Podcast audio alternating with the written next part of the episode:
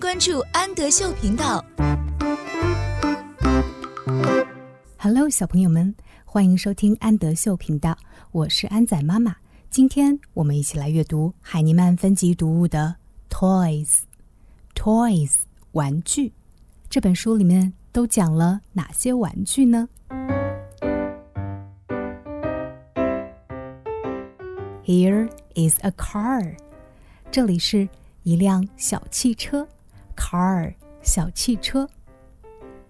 Here is a ball，ball 球，这里是一个球。Here is a ball。Here is a truck，truck 卡车，这里是一辆卡车。Here is a truck。Here is a bus，bus 公交车，这里是一辆公交车。 Here is a bus。Here is a boat. Boat，船。这里是一条船。Here is a boat. Here is a plane. Plane，飞机。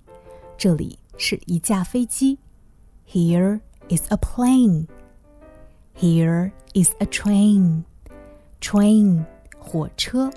这里是一辆火车。 Here is a train. Happy birthday，生日快乐！这些都是送给你的生日礼物哦。Happy birthday！我是安仔妈妈，请在微信公众号搜索“安德秀频道”。